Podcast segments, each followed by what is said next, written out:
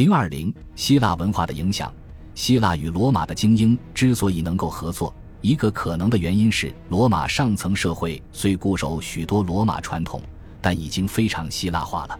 事实上，有人试图证明罗马人实为希腊人，他们的祖先不仅有埃涅阿斯，还有《埃涅阿斯纪》中的著名英雄阿卡迪亚人伊范德或者海格力斯，当然还包括这些英雄的追随者。甚至有学者坚持认为拉丁语是一种希腊方言。于是，许多罗马人对希腊与希腊文化的态度是含混的。罗马人相信自己在战争与治国方面更胜一筹，比如西塞罗就认为罗马之外民族的民法都十分幼稚。不少罗马人还疑心希腊人的风尚越发柔弱无力了，或者希腊人对严肃事务漠不关心。公元前两世纪，罗马人与希腊人间的密切交流往往并不愉快。这使得前者认为后者女里女气、趋炎附势，政治上无能、多嘴多舌，还喜欢不合时宜的空谈。其中的政治上无能成为罗马帝国存在的有力依据。在他们看来，希腊人可能已经退化了。希瑟罗比多数人更亲希腊，但他也只承认在古代的希腊存在杰出人士，还提醒自己的弟弟不要在所管理的行省建立起亲密关系。至于当时东方的希腊与城市的居民，罗马人大概认为他们更低于真正的希腊人。不过，对雅典还有德尔斐这样的城市，罗马依然满怀敬意。西塞罗就曾因自己的随从过于刻板，对当地人傲慢自大而深感不安。还是有极少数富裕的罗马人能够抵制希腊式生活的诱惑，也有一些人则意识到，只有通过希腊人。才能学到作为世界统治者所必须的大量知识。罗马或许从未与希腊世界完全隔绝，不少罗马神可以跟希腊神等同。罗马的艺术也源自希腊艺术，必定一直会有些罗马人懂点希腊语，甚至可能读些希腊书籍。不过，从公元前三世纪中期开始，新纪元拉开了序幕，出现了以希腊模式创作的第一部拉丁戏剧。同时，似乎也出现了更为正规的双语授课教学。汉尼拔战争期间，新的希腊崇拜仪式以及来自亚洲的大母神崇拜被引入，以保护罗马。在波利比乌斯看来，公元前212年对叙拉古的洗劫标志着希腊艺术品味在罗马的开端，但他对此感到惋惜，认为国家应该固守自己的传统。之后的几个世纪里。肯定有不计其数的雕像与绘画被取走运往罗马，罗马城市正从外观上转变为一座宏伟都市。但波利比乌斯的记载表明，在他的时代，罗马的乡土气息依然遭到了大都市来访者的嘲笑。真正希腊式建筑风格在罗马的出现稍晚一些，即便在这之后，用于建筑的大理石也并不多。然而。罗马上流社会的生活方式很快就发生了转变，史学家们倾向于从道德衰微的角度，特别是贪欲和奢侈的侵蚀看待罗马历史。他们还将其分为不同阶段。有人认为这个过程始于公元前一百九十年，这一年有包括名贵家具在内的大批战利品从亚洲送到罗马。波利比乌斯着重讲述了马其顿在皮德纳的战败及其带给罗马的财富。罗马青年沉迷于希腊生活中最恶劣的方面，比如同性恋、音乐伴奏的宴饮等等。加图开始力图取缔，后来又通过税收抑制各种奢侈活动。他一直谴责花钱购买漂亮男奴与进口食物的行为，还反对人们以众神的雕像装饰自己的房间。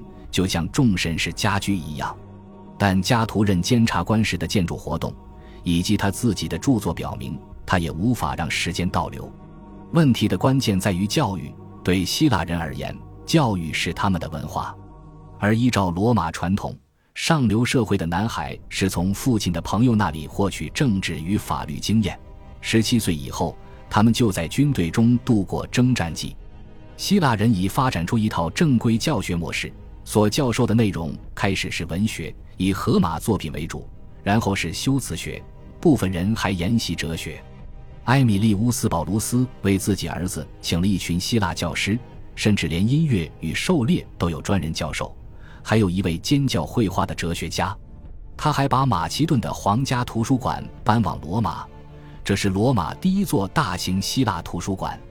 波利比乌斯的记载表明，当时罗马已有大量希腊教师，杰出学者也开始来到罗马。他们最早以外交使节的身份出现，比如罗马真正的文法教学可追溯到帕加马的克拉特斯，他本是一个使者，在一处开放式下水道中跌断了腿，因不能动弹，便开始讲演授课。公元前一百五十五年，雅典三个哲学学派的领袖被派往罗马，他们的讲演在那里掀起了哲学热潮。不过，加图认为哲学不过是胡说八道。他催促元老院尽快了结这些人的活动，以便年轻人能够像过去一样通过法律与行政官员学习知识。但对于这一时期希腊影响的深度，我们也不可夸大。有证据表明，罗马人对希腊医学仍然充满疑虑，而且罗马在智力与艺术方面总体上依旧比较笨拙幼稚。罗马的诗歌比散文发达，但正如赫拉斯所抱怨的那样。罗马的诗歌也十分粗糙。西塞罗认为，只有到了公元前两世纪末，演说家才真正从修辞学训练中获益，懂得如何组织、如何辩论以及如何修饰自己的演说。我们已知的散文文学史料表明，罗马人跟很多原始民族一样，觉得概括与抽象对他们而言过于困难。只有在约公元前一百年之后。罗马人才开始在撰写论著时利用传统的希腊逻辑结构，他们赋予主题及所有关键概念以明晰的定义，并将题材精心区分为不同部分与不同方面，不再像加图撰写农业论著那样胡乱堆砌知识。正是到了公元前一世纪，拉丁语被改进为一种适于承载散文与诗歌的优雅语言，拉丁语作者由此开拓了很多新散文题材。其中包括哲学论著。只有在此时，罗马贵族青年子弟前往希腊城市学习修辞与哲学才蔚然成风。他们的首选是雅典或罗德斯，更为独立的亚历山大里亚似乎已经出局了。商人子弟往往在东部就地接受教育，而且可能会通过当地城市的公民训练，这是一种国家执掌的训练课程，现在已较为文明。军事色彩不像以往那样浓厚。米特拉达梯战争使得大批希腊难民与希腊俘虏来到罗马，这两类人中皆不乏学者。一起到来的还有大量馆藏书籍。此外，还有不少罗马人常年滞留在东部。史学家萨鲁斯特就认为，罗马崩溃的噪音是苏拉的亚细亚战争带来的奢侈之风。这以后，罗马跟亚历山大里亚一样。成为希腊艺术家与知识分子的向往之地，那里有其他地方找不到的赞助人。于是，罗马人感到自己在一个又一个领域赶超着希腊人，只有西塞罗及其朋友阿提库斯等极少数人例外，他们完全以平等态度对待希腊友人。但在西部，罗马觉得值得学习的东西乏善可陈，唯一例外的只有一本官方下令翻译的迦太基农业著作。不过，罗马人不愿费心学习西部语言，实际上大大有利于当地上层特权地位的扩展。对于能提高自身优越性的文明因素，本地精英们一开始往往是憎恨的，但后来还是逐渐沾染了文明色彩。贸易与定居者的涌入对罗马化进程大有助益，虽然罗马有时会鼓励在西班牙发展农业。并在一些河谷地带建立城市定居的，以取代桀骜不驯的牧人共同体。但罗马很少自觉地推动罗马化进程。对蛮族的文化偏见是存在的，但种族偏见很少。如果蛮族放弃野蛮习俗，就能提升自己的地位。地理学家斯特拉波对奥古斯都时代西班牙南部的鲜明描述保存至今。这类野蛮习俗有的非常丑恶。比如某西班牙部落以尿液洗涤牙齿，也有的蛮族没有那么落后。比如凯撒笔下高卢人，尽管没有恒心，却也不乏智慧与勇气。实际上，接纳巴尔布斯及其侄子进入元老院的决定，使西塞罗深为震惊。诚然，他们的祖先来自文明的迦太基城市，但他们家族已久居加的斯。后来，庞培的朋友密提林的提奥法奈斯之子同样也进入了元老院。